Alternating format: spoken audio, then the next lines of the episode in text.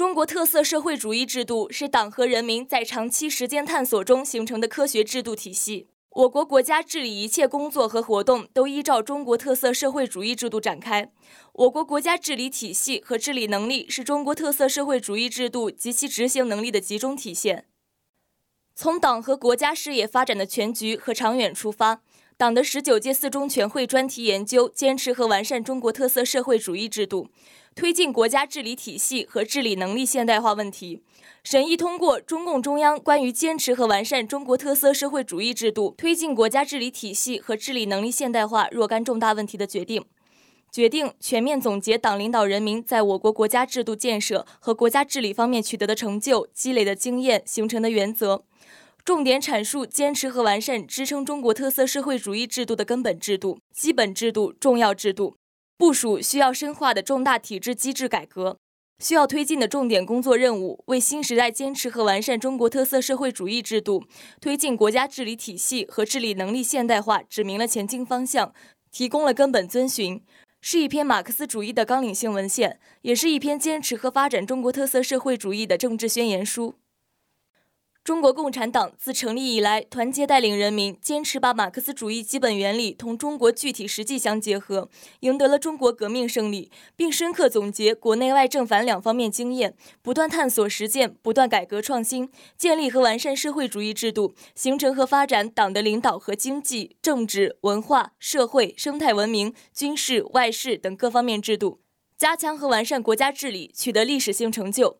党的十八大以来，以习近平同志为核心的党中央领导人民统筹推进五位一体总体布局，协调推进四个全面战略布局，推动中国特色社会主义制度更加完善，国家治理体系和治理能力现代化水平明显提高，为政治稳定、经济发展、文化繁荣、民族团结、人民幸福、社会安宁、国家统一提供了有力保障。实践证明，我们党把马克思主义基本原理同中国具体实际结合起来，在古老的东方大国建立起保证亿万人民当家作主的新型国家制度，使中国特色社会主义制度成为具有显著优越性和强大生命力的制度，保障我国创造出世所罕见的经济快速发展奇迹和社会长期稳定奇迹。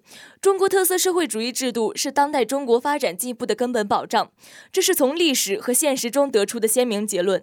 在实践中，我国国家制度和国家治理体系展示出多方面的显著优势，主要是坚持党的集中统一领导，坚持党的科学理论，保持政治稳定，确保国家始终沿着社会主义方向前进的显著优势；坚持人民当家作主，发展人民民主，密切联系群众，紧紧依靠人民推动国家发展的显著优势；坚持全面依法治国，建设社会主义法治国家。切实保障社会公平正义和人民权利的显著优势，坚持全国一盘棋，调动各方面积极性，集中力量办大事的显著优势，坚持各民族一律平等。筑牢中华民族共同体意识，实现共同团结奋斗、共同繁荣发展的显著优势；坚持公有制为主体、多种所有制经济共同发展和按劳分配为主体、多种分配方式并存，把社会主义制度和市场经济有机结合起来，不断解放和发展社会生产力的显著优势；坚持共同的理想信念、价值理念、道德观念，弘扬中华优秀传统文化、革命文化、社会主义先进文化。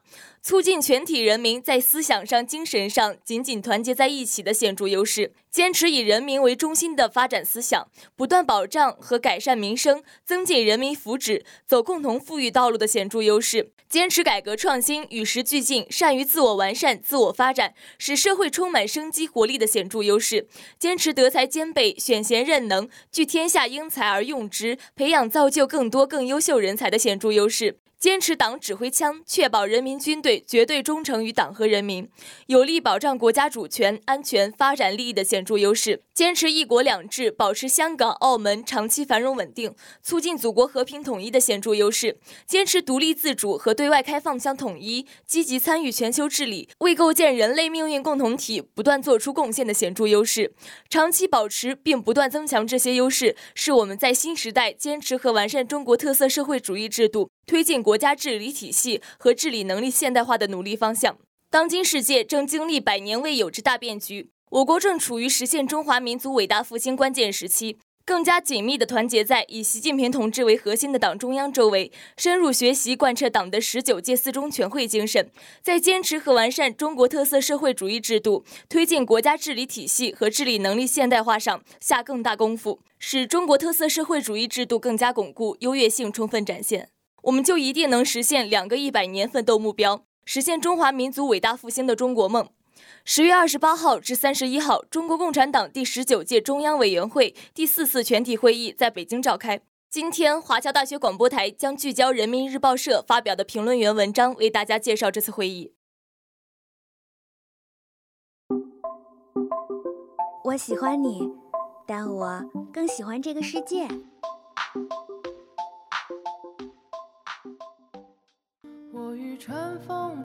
如果能与时间白头偕老，假如有一天你遇到了跟他长得一模一样的人，他真的就是他吗？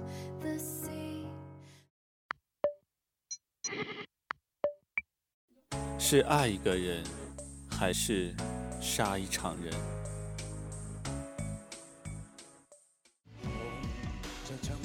请给我一天的时间。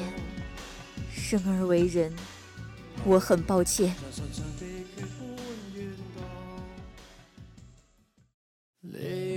有人说，跨过黑暗就是黎明。我的黎明，可能永远不会来了。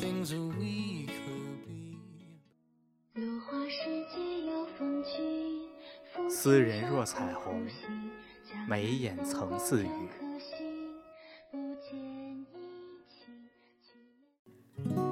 喜欢你多久，但觉得能喜欢你好久。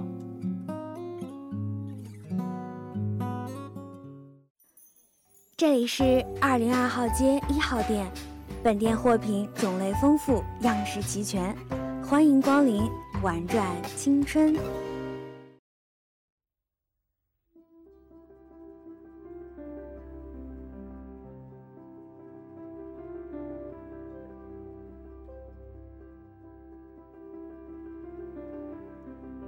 Surprise！喷我一脸！今天是什么日子啊？你的音乐剧得奖了吗？想什么呢？这不是你的生日吗？哎呀，对，我完全把这件事给忘掉了。起码我们没有都忘掉。来来来，今天我们可要好好大吃一顿。你这个生日啊，可是独一无二，过去没有，以后也不会有的哦。至少对我们两个而言是这样。为什么？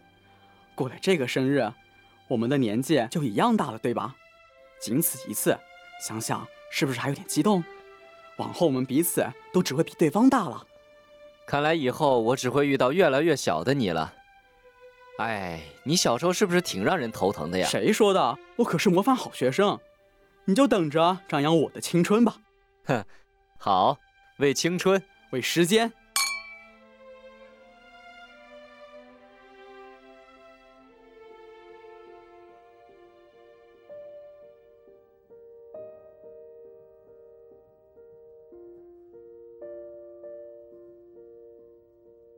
在这个秋夜里，嘎子又一次感受到了那种熟悉的、冲刷过全身的波动。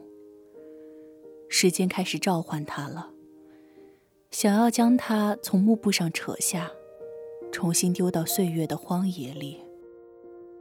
怎么了？你是不是要走了？嗯。喏，在你走之前，快拆开吧，你的礼物。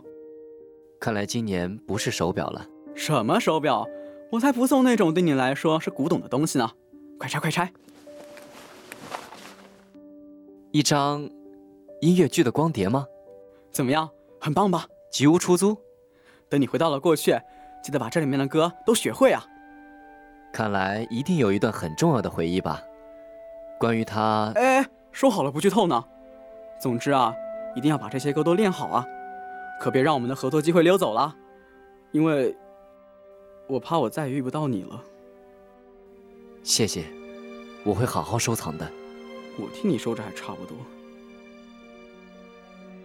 嘎子看着他，一瞬间，这张脸和几年后略微成熟的面孔重合在了一起。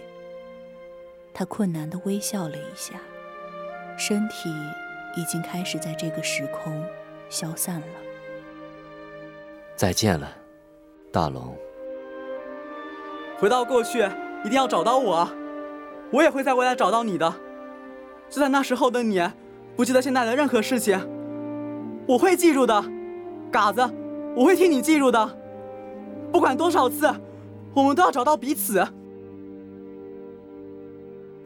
眼前突然晃过一道暖黄色的光线，是大龙匆匆点了一支烛火。光线很暗，但他还是能看到，那是他的生日蛋糕，上面画了小白兔和胡萝卜。生日快乐，时间旅行者。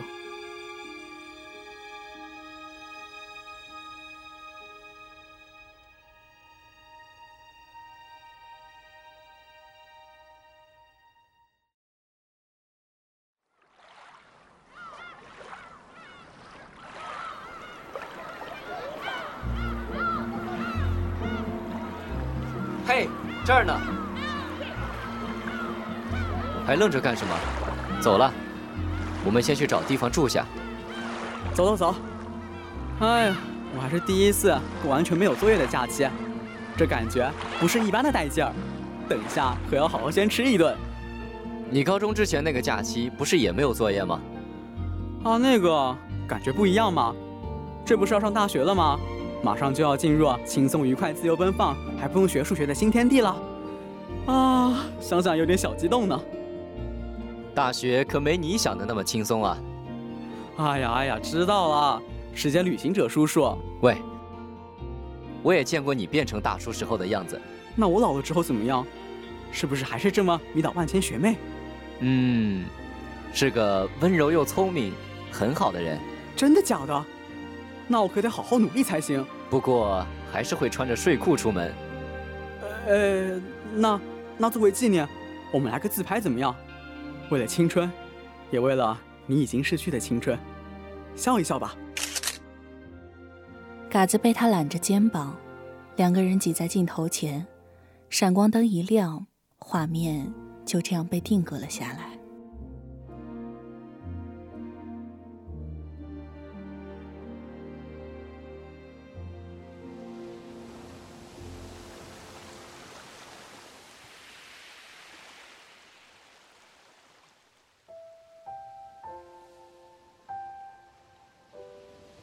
人们有时会有这样一种感觉：我现在正在度过的时光，正是我一生中最幸福的日子。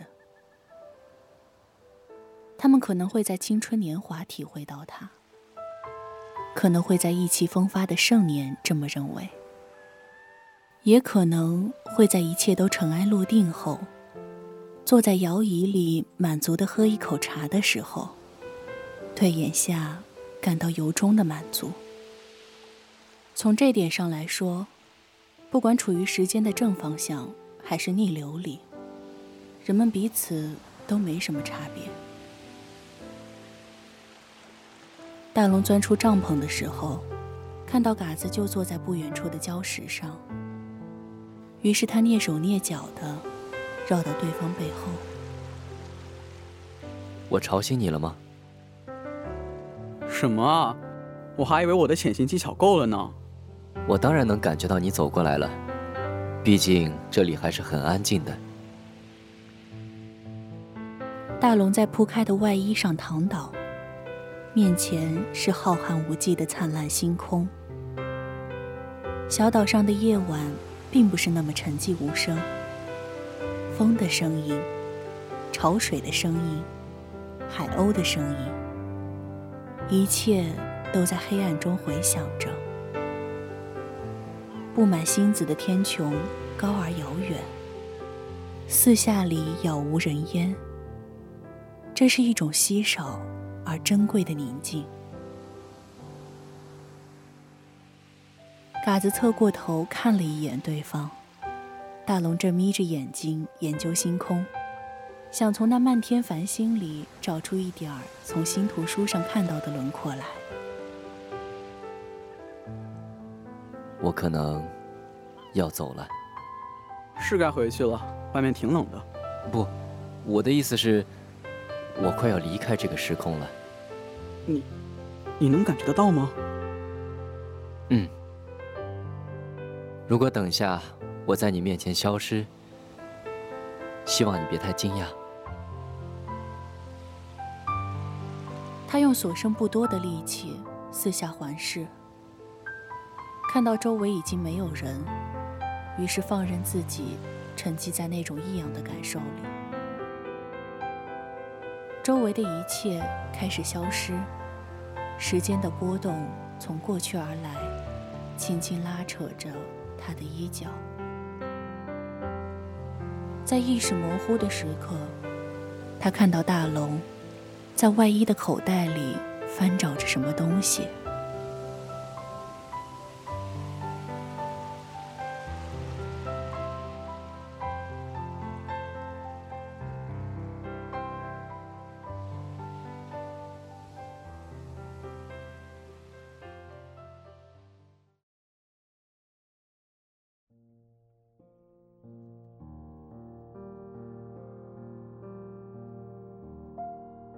是嘎子。大龙端详着自己的第一行字，很久没有用过货真价实的笔来书写了。他怎么看这几个字都不太满意。与此同时，在驶向他所在城市的列车上，嘎子也摊开笔记本，开始写下第一行字：大龙。今天，我决定动笔给你写这封信，别无原因，只是我想有些话，只有用这种方式才能表达清楚。我思索再三，还是决定给你写一封信。我不会现在就把它交给你。其实我也不知道什么时候才是合适的时机。有时候我会想啊，写这样一封信，到底有没有意义？而在向前流动的时间里，你究竟有没有可能见过他？我的一生原本应该是正常的、普通人的一生。不过我遇到了你，从那天开始，我的人生就脱离了常规。我认识了一个时间旅行者，而他也认识我。还有什么是比这更不可思议的事情呢？我是一个时间旅行者。虽然拥有这个身份不是出于自愿，我也一度把它当做不幸的诅咒。但事实证明，时间也会带来好事。在倒转的时间里，我原本以为什么都不会留下来，但我遇见了你。一开始，你是我的老师和长辈，然后每一次你重新出现，都比从前更年轻。你不记得我们之间曾经发生的事情。却知道遥远的未来，我们成为了朋友，很好很好的朋友。我不想说出我们过去的那些经历，希望你能自己去体验它们，因为那是属于你的未来。但不管怎么做，该发生的一切终究还是会发生。我起初遇见你的时候，你是一个温和睿智的，仿佛有很多秘密的长者。我感到有什么东西似乎把我们联系在了一起。每一次我回到过去，都会通过某种机会和你相遇。到后来就变成我想尽办法找到你，去往你身边。当你透露出我们曾经亲密无间的时候，你绝难想象我心中的震动。我想这真是一个奇迹，在经受了时间如此的捉弄之后。我竟然还能拥有一些永存不变的东西。就算是再疯狂热烈的友人，也无法经历我们面对的一切。想象一下，你的朋友知道你们未来的全部，而现在相处的每时每刻，都是在践行早已在时间长河中设计了的命运。这真是美妙又可怕。有时我会想，我们能不能改变这些剧本，推翻眼前的一切呢？但就连这个想法，似乎也在时间这个伟大存在的意料之中。所以我放弃这些顾虑，专心体会你带给我的奇迹。在逆转的时间里，命运形成了一个闭合的环。有时候我觉得，我还是被时间击败了。它让我与你相遇，而我可以因此不再痛恨它。我不再顾虑必然的因果，只顺从自己的心意，努力生活，不懈探索。以及与你相伴，在你面前，我们完全是平等的。我们都知道对方的未来，了解自己的过去。即使如此，我们也仍然留在对方身边。我们之间记忆是等量的，在我的方向上，属于我的记忆逐渐增多，属于你的则日渐减少。对于逆时间方向的你，想必也是一样的感受。而总有一天，我们会在时间的轴线上彻底擦肩而过。当我们站在岁月两端回头看的时候，彼此都不再年轻，也不会再次相见。你的一切踪迹，也将从此在这个时空里消失。但这些我们共同度过的岁月，将陪伴我直到生命的尽头。在未来的某一天，或许我会最后一次和你见面。在那个时候，面对还不知道未来将要发生那些事情的你，我大概什么都说不出口。我想说，谢谢你，谢谢你和我共同走过这一生。如果说世界上真的有什么奇迹的话，那一定就是。指引我们相遇的命运。谢谢你。虽然这句话我已经说过很多很多遍了，但无论说多少遍，也还是不会够的。谢谢你来到我的旅程里，一切没有开始，也没有结束，而这，就是我命中注定的奇迹。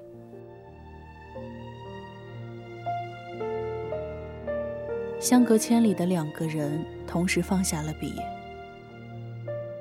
城市里雨刚停，小鸟在树梢上跳来跳去。列车驶过原野，河边，百花盛开。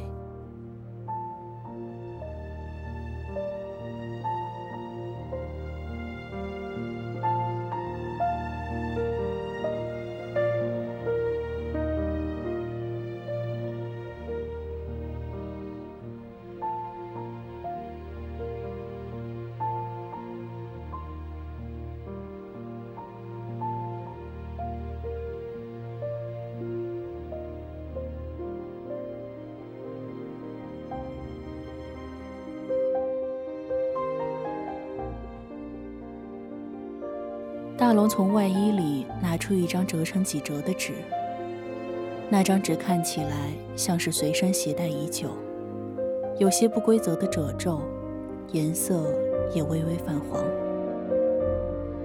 这是什么？嘎子想问，不过他已经发不出声音了，指尖却从薄薄的纸页中穿了过去。再也没法抓住任何东西。大龙在说着什么话，但他耳朵里都是轰鸣着的时间潮汐，什么都听不清楚。在那个瞬间，嘎子不知为何有种强烈的感觉，好像这一幕对他来说至关重要，无比珍贵。他想要多看一眼。再看一眼，在渐渐暗淡的视野里，那个人对他微笑着。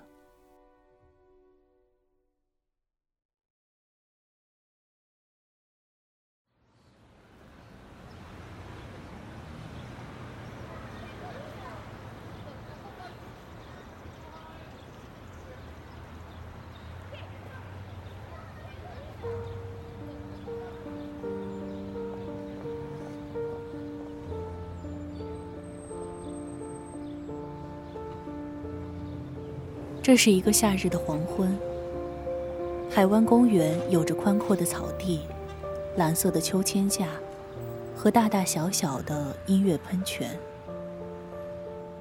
多年以后，这些都会被拆除，修建起新的商业街。不过，此时的人们还对此一无所知。小孩子们在河岸的台阶上跑来跑去，用塑料棒吹出一串串肥皂泡。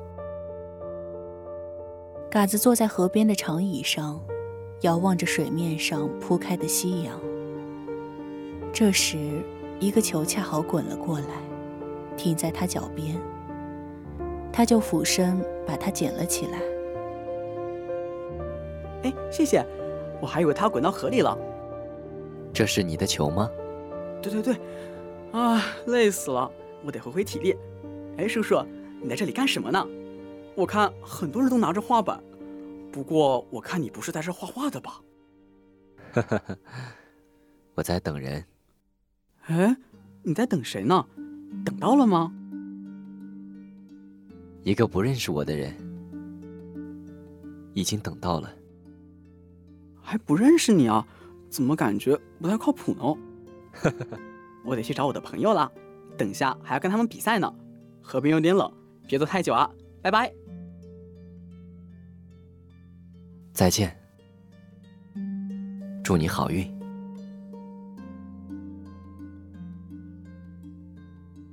男孩蹦蹦跳跳的走了，他小小的身影钻进人群里，很快就再也不见踪迹。嘎子从外衣的口袋里拿出一张折好的纸，想了想，又放了回去。暮色将至，黄昏最后的光辉渐渐暗淡，天际只余下玫瑰灰的微光。他想起几十年前，也算是几十年后的事情。有人也坐在同一张长椅上，面对着相似的夕阳。那时候，他已经知道了一切。那时候，他还对这些一无所知。他们初次相见是最后一面。他们告别时，一切尚未开始。而有些邂逅，已经在未来被安排妥当。有些回忆。已经填满了所有的过去，万物仿佛命中注定，诉说着希望和爱的故事，会如期上演。思念的余音，也终将归于沉寂。只有时间的回环，仍在转动。那里有他们彼此陪伴的永恒岁月。沿着夕阳西下的河边，他慢慢走向远方。他仍是时间旅行者，他从不是孤身一人。